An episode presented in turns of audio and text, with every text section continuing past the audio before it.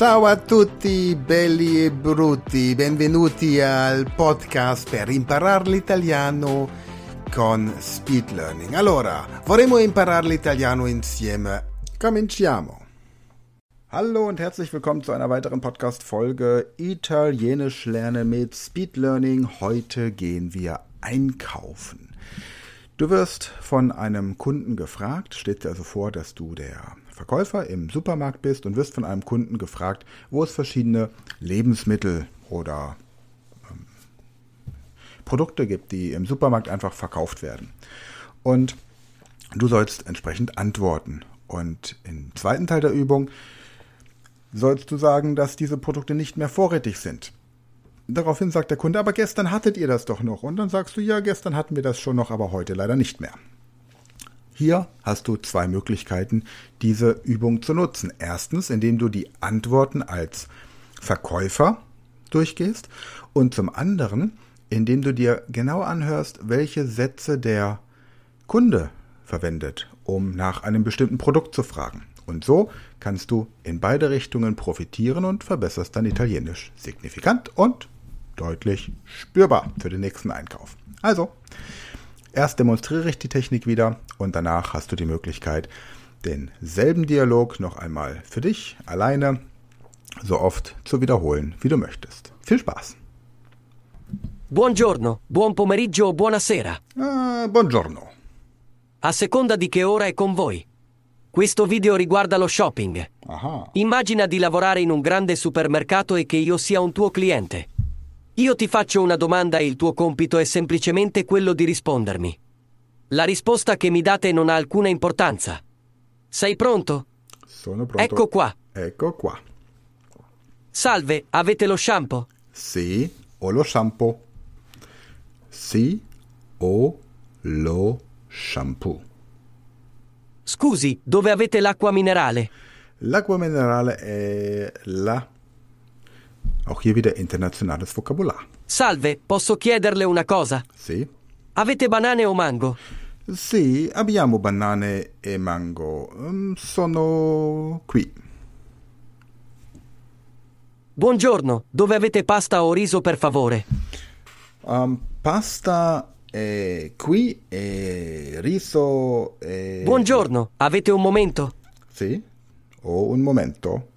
Cosa puoi fare? Cosa desideri? Buonasera, scusate l'interruzione tardiva, ma avete ancora caffè o tè? Um, sì, abbiamo ancora caffè e tè. Molto bene. Allora dico, ma ieri aveva. E tu rispondi affermativamente e dici, ma non oggi. Mi dispiace. Ecco un esempio. Ok. Esempio. Ciao, ha dello shampoo? No, non abbiamo shampoo. Ma ieri aveva lo shampoo. Sì, ieri avevamo lo shampoo, ma purtroppo oggi non ce l'abbiamo. Mi dispiace. Va bene, preparatevi. Ok. Stiamo iniziando. Buon pomeriggio, ha lo shampoo? No, non abbiamo lo shampoo. Mi dispiace. Ma ieri aveva lo shampoo. Sì, è vero. Ieri avevo lo shampoo, ma oggi no. Mi scusi, dove ha l'acqua minerale? Oh, mi dispiace, ma non abbiamo l'acqua minerale. Ma ieri aveva l'acqua minerale. Sì, è vero, ma oggi purtroppo non abbiamo più l'acqua minerale. Ha banane o mango? Mi dispiace, ma non abbiamo banane e mango. Ma ieri aveva banane e mango. Sì, è vero, ieri avevia- ave- avevo banane e mango, ma oggi no. Buongiorno, ha pasta o riso? Mm, No, mi dispiace, non abbiamo pasta o riso. Um,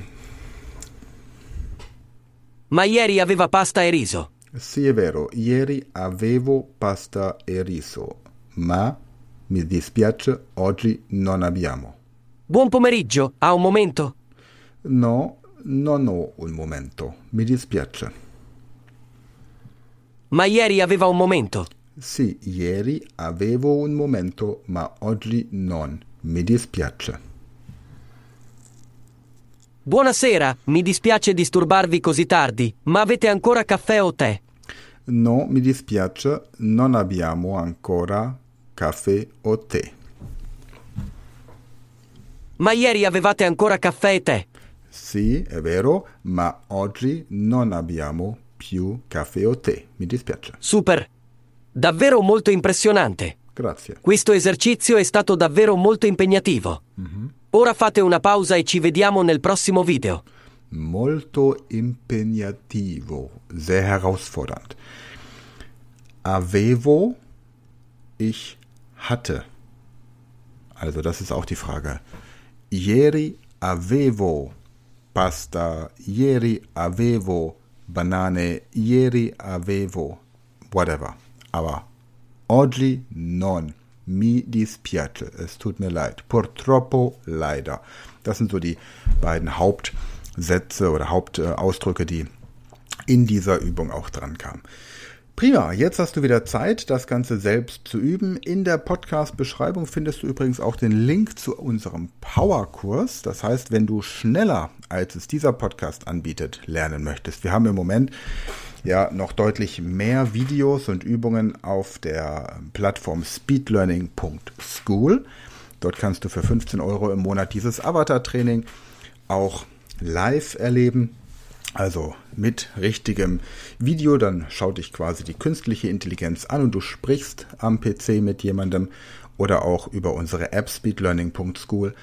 Darüber hinaus gibt es dort auch die Texte zu diesen Videos.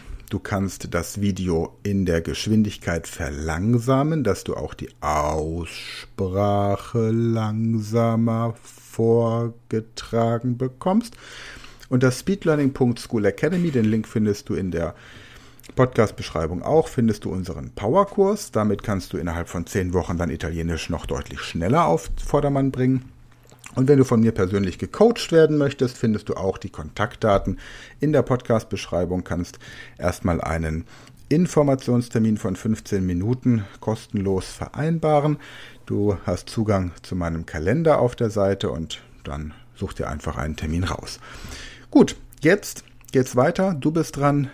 Ich werde jetzt still sein, wünsche dir eine gute Zeit, bis nächste Woche und hier ist nochmal dieser Dialog für dich zum Trainieren. Buongiorno, buon pomeriggio o buonasera.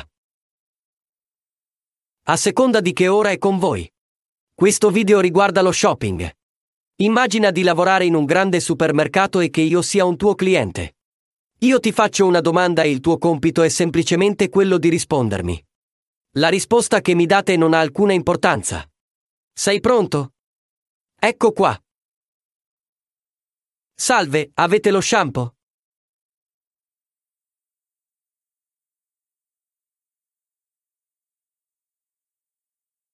Scusi, dove avete l'acqua minerale?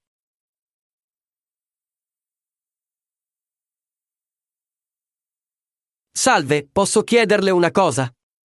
Avete banane o mango?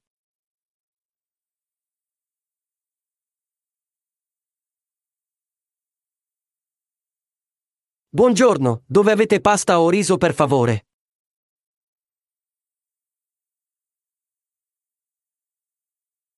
Buongiorno, avete un momento?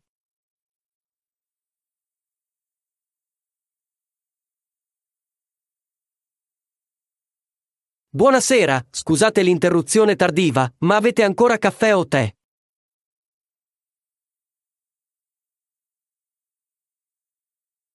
Molto bene. Allora dico, ma ieri aveva. E tu rispondi affermativamente e dici, ma non oggi. Mi dispiace. Ecco un esempio. Ciao, ha dello shampoo? No, non abbiamo shampoo. Ma ieri aveva lo shampoo. Sì, ieri avevamo lo shampoo, ma purtroppo oggi non ce l'abbiamo. Mi dispiace. Va bene, preparatevi. Stiamo iniziando. Buon pomeriggio, allo shampoo.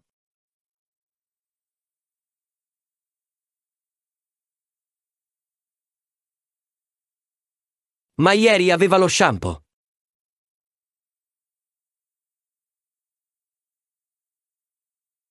Mi scusi, dove ha l'acqua minerale?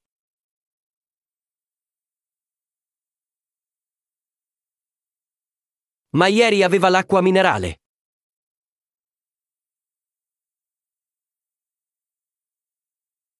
Ha banane o mango?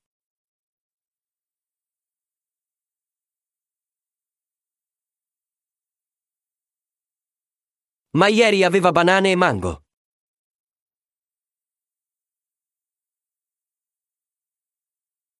Buongiorno, ha pasta o riso?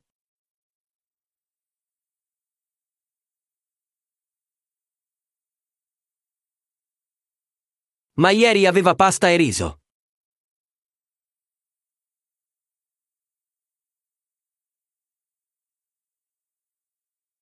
Buon pomeriggio, ha un momento?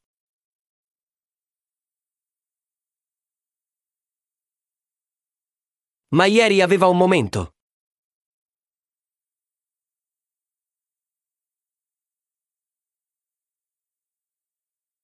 Buonasera, mi dispiace disturbarvi così tardi, ma avete ancora caffè o tè?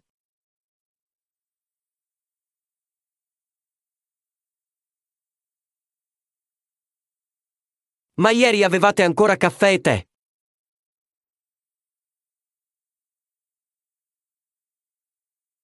Super! Davvero molto impressionante. Questo esercizio è stato davvero molto impegnativo. Ora fate una pausa e ci vediamo nel prossimo video. Das war die aktuelle Folge des Podcasts zum Lernen der italienischen Sprache mit Speed Learning. Wenn du mehr möchtest, dann werde Speedlearner an der Speed Learning School. Registriere dich unter speedlearning.school.